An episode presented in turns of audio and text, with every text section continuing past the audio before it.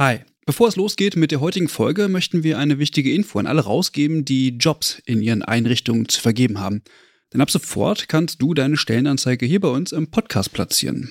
Wir finden das besser als Werbung, weil unsere treuen Hörenden damit Hinweise auf tolle Jobangebote bekommen und Unternehmen diesen Podcast nutzen können, um genau die Zielgruppe zu erreichen. Und wir nerven nicht mit Inhalten, die niemand hören will. Also eigentlich eine Win-Win-Win-Situation.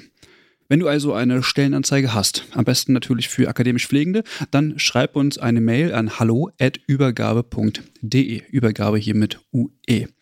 Wir veröffentlichen dann die Anzeige hier mit den relevanten Infos. Wir freuen uns auf deine Mail und wünschen viel Spaß mit der heutigen Folge. Ja, herzlich willkommen zu einer neuen Folge des Pflege-Updates. Heute mit mir und natürlich auch Caro ist wieder mit dabei. Hi Caro. Hi Clara. Wie geht's dir? Mir geht's gut und dir? Das freut mich, mich jetzt auch hervorragend. Sehr schön. Also perfekter Tag für eine Aufnahme vom Pflegeupdate. Ja, ein bisschen stürmisch. Ich hoffe, man hört das nicht im Hintergrund, aber ich glaube, das ist ja in ganz Deutschland äh, gerade die Woche so. Genau. Es ist Donnerstagabend und wir nehmen die 20. Folge auf heute. 20, Wahnsinn.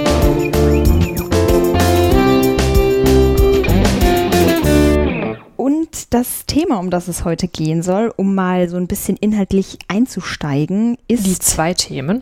Die zwei Themen, genau, ist zum einen die Impfpflicht. Also wir wollen ja kein Impfpflicht-Update sein, aber zurzeit ist es eben doch noch ein viel diskutiertes Thema und da können wir natürlich euch die aktuellen Entwicklungen nicht vorenthalten. Und ja, deswegen auch in dieser Folge, so wie in der letzten, wieder ein paar News und Entwicklungen zur einrichtungsbezogenen Impfpflicht. Ja, das betrifft ja auch viele von euch, aber auch in unserem zweiten Thema heute, das kann man auch so als kleines Update zu unserer, ich glaube, es war die zweite Folge, über die Pflegereform sehen. Da geht es heute um die geplante Tarifbindung in der Altenpflege. Und wer die Folge zum Grundlagenwissen sozusagen über die Pflegereform noch nicht gehört hat, da lohnt es sich vielleicht auch nochmal äh, ja, reinzuschauen. Und heute wollen wir dann nochmal spezifischer schauen, wie es dann mit der Umsetzung so steht und ob die gesetzten Ziele und Deadlines auch eingehalten werden.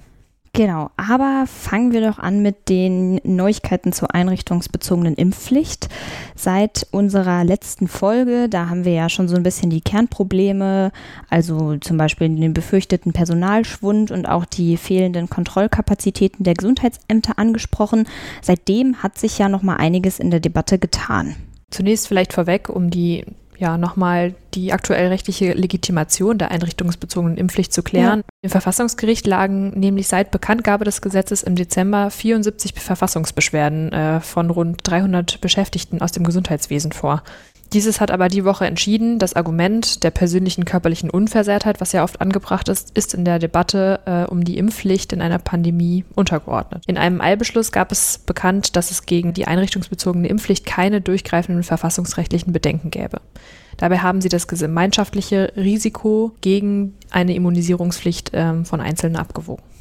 Ja, und neben der aufgeheizten Diskussion, wie sich die einrichtungsbezogene Impfpflicht auf die berufliche und gesellschaftliche Situation auswirkt, wurde nun diese Woche auch die Umsetzung etwas weiter konkretisiert in der Gesundheitsministerkonferenz der Bundesländer. Die hat am Montag stattgefunden, wurde ein gestuftes Verfahren vorgeschlagen und das Bundesministerium für Gesundheit hat dann am Mittwoch eine Handreichung zur Impfpflicht veröffentlicht.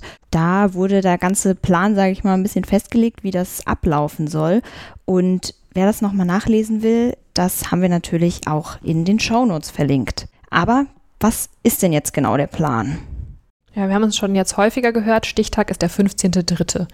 Bis zu diesem Tag haben Beschäftigte in den betroffenen Einrichtungen, das sind neben Kliniken und Pflegeeinrichtungen auch beispielsweise Arztpraxen oder Geburtshäuser, Reha-Einrichtungen, Rettungsdienste oder Einrichtungen für Menschen mit Behinderung, Zeit, ihren Impf- bzw. genesenen Nachweis vorzuweisen.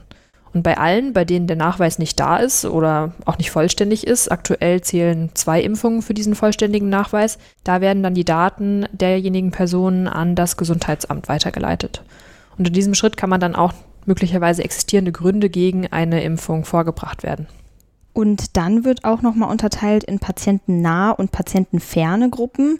Danach wird dann auch die Gefährdung für die Versorgung eingestuft. Und Dann kommt es zur Einzelfallprüfung durch die Gesundheitsämter. Also die müssen dann schauen, wie risikobehaftet ist jetzt die jeweilige Position, in der eine ungeimpfte Person arbeitet und wie wirkt sich das auch auf die Pflegebedürftigen aus. Und bei dieser Gefahrenprüfung muss dann genauso auch geschaut werden, was passiert, wenn diese Person denn nicht mehr in diesem Bereich arbeitet. Also wäre ich jetzt als Pflegende auf einer Intensivstation ja schon in einem ziemlich sensiblen Bereich mit schwerstkranken Menschen. Ist die Personalsituation allerdings bei mir im Bereich sehr eng, dann wird es bei der Einzelfallprüfung natürlich knifflig für das Gesundheitsamt. Ja, äußerst knifflig für das Gesundheitsamt. Es gibt die Gesetzesgrundlage, aber es gibt keine Kriterien in dieser Gesetzesgrundlage für die Einzelfallentscheidungen. Also müssen die Ämter gemeinsam mit den Kommunen und den Landratsämtern, so ist es zumindest vorgesehen, dann jeden einzelnen Fall auslegen und interpretieren. Ja, und jetzt fragt man sich natürlich, ähm, was sind die arbeitsrechtlichen Konsequenzen? Sollte das Gesundheitsamt dann eine Gefährdung feststellen? Ja, und zunächst können Maßnahmen wie die tägliche Testung, was ja auch mittlerweile sowieso schon stattfindet, glaube ich, bei ungeimpften Mitarbeitenden oder auch Arbeit im Vollschutz ähm, oder sogar auch eine Versetzung in einen weniger risikobehaften Bereich überlegt werden. Allerdings, so sieht es das Gesetz dann auch konkret vor, kann das Gesundheitsamt in äh, Härtefällen auch ein Tätigkeitsverbot aussprechen oder ein Bußgeldverfahren einleiten. Das wäre auf jeden Fall ziemlich konsequent, aber bis das Gesundheitsamt dann eine Entscheidung getroffen hat, dürfen diese Personen auf jeden Fall weiterarbeiten. Und äh, falls dann nicht, ist das ja arbeitsrechtlich auch wieder mit einigen Hürden versehen. Bevor man eine Kündigung ausspricht, sollte eine Weiterbeschäftigung geprüft werden und die betreffende Person muss auch vorher abgemahnt werden. Also das Ganze ist nicht so einfach. Ja, das Ganze klingt mega knifflig und gerade eben liegt der Kern in dieser Einzelfallentscheidung, die ja sehr individuell dann ist.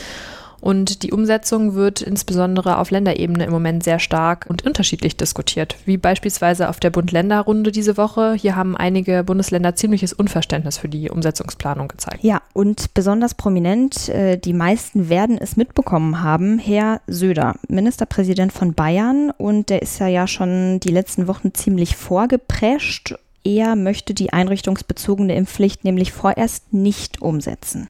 Seine Hauptbegründung, dann würde einfach das Pflegepersonal fehlen. Ebenso führt er an, dass die Impfpflicht kein wirksames Mittel gegen die aktuell da seiende Omikronwelle sei und dem stimmt auch die CDU-Führung zu. Und einige Ministerpräsidenten haben sich außerdem dafür ausgesprochen, die einrichtungsbezogene Impfpflicht sogar ganz zu kippen. Der gesundheitspolitische Sprecher der CDU, Tino Sorge, sagt, dass die Bundesregierung einsehen müsste, dass die einrichtungsbezogene Impfpflicht so nicht umsetzbar ist. Und zentrale Fragen müssten vorher beantwortet werden. Und seiner Meinung nach sieht es nicht so aus, als würden diese Fragen eben noch bis März äh, geklärt werden können. Aber jetzt noch mal ganz kurz. Also Bayern möchte den Vollzug aussetzen, so, so heißt das, so sagen sie das. Und das heißt, sie werden die Impfpflicht erstmal nicht umsetzen und gerade das sagt Markus Söder, der ja im November noch ein riesengroßer Fan von der einrichtungsbezogenen Impfpflicht war. Ja genau wie viele seiner anderen Kollegen von der CDU. Fast alle Abgeordneten der CDU haben im Dezember nämlich noch für eine einrichtungsbezogene Impfpflicht gestimmt. Ja, Friedrich Merz hat übrigens auch dafür gestimmt und jetzt äh, lässt er ja auch kein gutes Haar mehr an der einrichtungsbezogenen Impfpflicht. Ja, wobei man äh, der Fairness halber betonen muss, dass Bayern beim Bund-Länder-Treffen deutlich gemacht hat, dass sie generell hinter dem Gesetz stehen. Nur dass es eben praxistaugliche und bundeseinheitliche Vollzugsregeln brauche. Aber viele finden es natürlich nicht gut, dass Bayern auf der einen Seite das Gesetz faktisch nicht umsetzen will und auf der anderen Seite die Kommunikation äh, so an die Öffentlichkeit äh, gibt, wie sie eben ja, gelaufen ist. Und die Bundesregierung kritisiert Söder ebenfalls mit Argumenten, die den Rechtsstaat betreffen. In einem Rechtsstaat wie Deutschland herrschen eben Gesetze, an die man sich äh, halten sollte. So sagt es jedenfalls Justizminister Marco Buschmann. Und auch SPD-Fraktionschef Rolf Mützenich sieht das ähnlich. Er kreidet Söder an, dass er damals selbst das Gesetz mitbeschlossen hat und es jetzt nicht umsetzen will. In seinen Augen offenbart Söder dadurch ein ja, eher verantwortungsloses Staatsverständnis und dadurch wäre auch das Vertrauen in demokratische Grundsätze gefährdet. So ist zumindest seine Meinung. Nicht nur von Politikern und Politikerinnen hagelt es Kritik, sondern auch, sage ich mal, aus der Pflegewelt, die natürlich auch ein Stück weit politisch ist. Der Präsident der Pflegekammer in Rheinland-Pfalz nennt das Verhalten von Markus Söder populistisch und er unterstellt ihm das Streben nach höheren Beliebtheitsquoten. Christel Wienstein, die Präsidentin des DBFK, sieht in dieser Aktion nur ein Verschleiern des langjährigen Pflegepersonalmangels. Ich zitiere sie einmal. Dass nun jede einzelne Kündigung zu Versorgungsengpässen führt, ist ein politisches Versäumnis und nicht auf die Impfbereitschaft einzelner Pflegender zurückzuführen. Claudia Moll, die neue Pflegebevollmächtigte, macht sich auch Sorgen, dass sich die Menschen von der Politik dann einfach veräppelt fühlen. Ja, verständlich. Also muss ich sagen, dass ich diese Sorge zumindest nachvollziehen kann. Denn das ständige Hin und Her, das ist ja auch nicht gerade angenehm, vor allem für die Pflegenden selbst und auch die Einrichtungen, die ja davon äh, extrem betroffen sind. Bayern ist jetzt das prominenteste Beispiel, aber auch andere Bundesländer melden sich jetzt langsam zu Wort und haben auch Kritikpunkte. Ja, beispielsweise Sachsen. Der Regierungschef äh, des Bundeslandes, Michael Kretschmer von der CDU, sieht die fehlende Einigung von Bund und Ländern ziemlich kritisch. Die Bundesregierung soll mit den Ländern eine praktikable Lösung finden, so meint er. Und er möchte eben genau die Aufgabe nicht auf die Gesundheitsämter abwälzen. Außerdem möchte er auch die Beschäftigten im Gesundheitswesen nicht vor den Kopf stoßen, denn die haben seiner Meinung nach viel für die Pandemiebekämpfung geleistet und ja, er möchte den Leuten einfach nicht das Gefühl geben, äh, ihren Arbeitsplatz äh, mit dieser Fürsorge zu riskieren.